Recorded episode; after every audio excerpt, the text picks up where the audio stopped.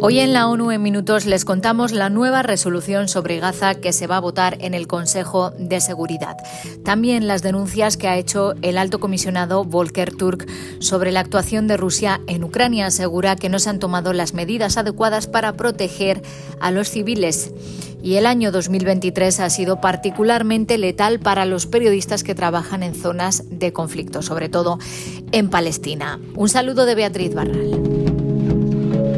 Antes de la votación del Consejo de Seguridad sobre una nueva resolución de alto el fuego en Gaza, el alto comisionado para los derechos humanos ha instado a los miembros de la comunidad internacional a respaldar un alto el fuego sostenible.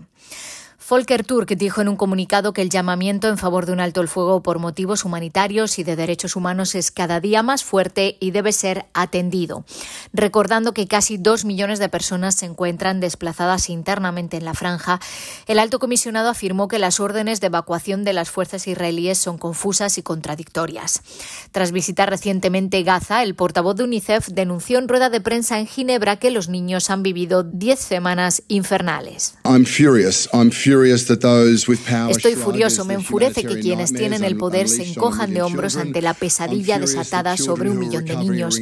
Me enfurece que niños que se están recuperando de amputaciones en hospitales sean luego asesinados en esos hospitales, sostuvo James Elder.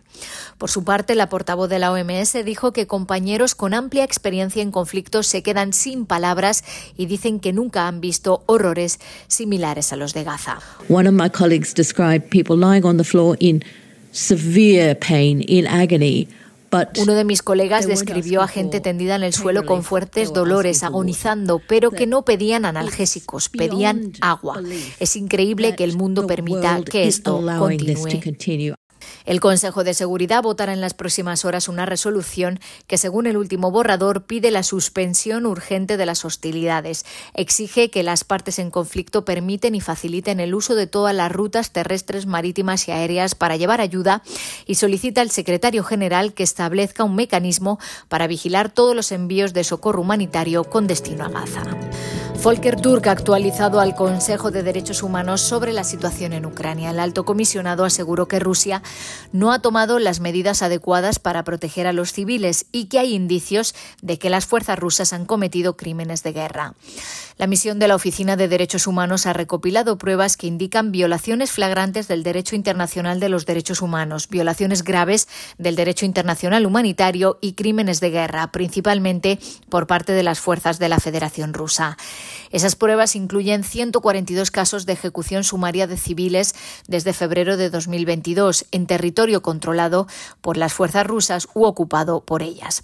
Además, han documentado torturas y malos tratos generalizados a detenidos, incluida violencia sexual, así como un gran número de desapariciones forzosas.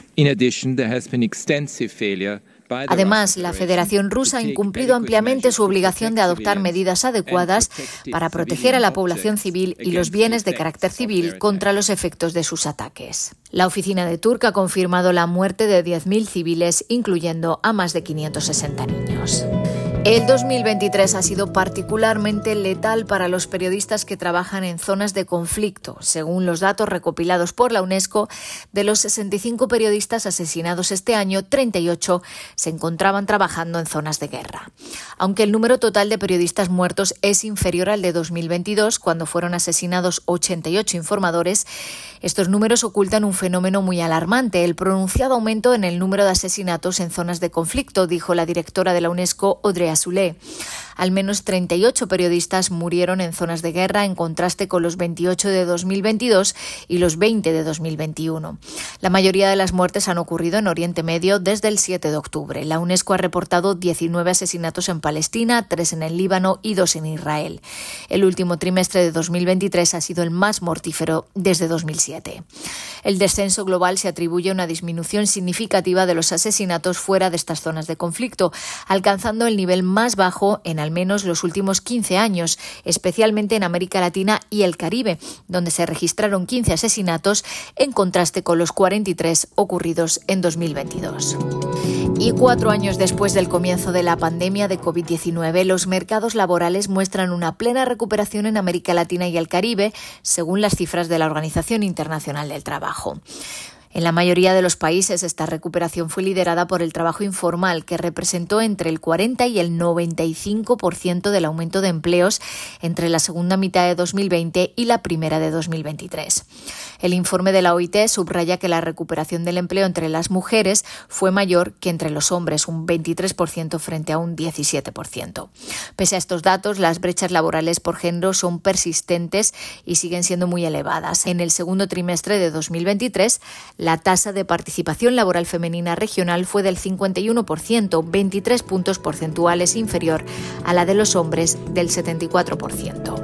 Hasta aquí las noticias más destacadas de las Naciones Unidas.